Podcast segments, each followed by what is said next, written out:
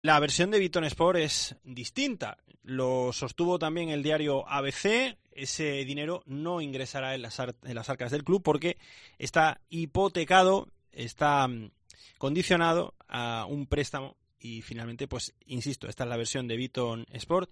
Ese dinero no va a ir a parar a las arcas del club y además, si fuera a las arcas del club, como el Córdoba, según su versión, tiene un embargo ejecutivo. Es cierto que el Córdoba, club de fútbol, tiene derecho a una indemnización, a una cosa que se llama ayuda al descenso, que da la liga, y que tiene derecho a ella y que se le debía pagar.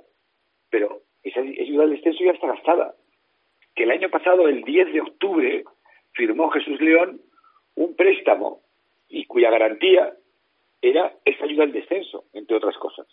Un préstamo que además lo publicó el ABC, pero que está en todos lados, que es un documento público, firma además, según lo dice el ABC, en la notaría de Rocío Rodríguez Martín el 10 de octubre de 2018, hiciste una cesión de créditos.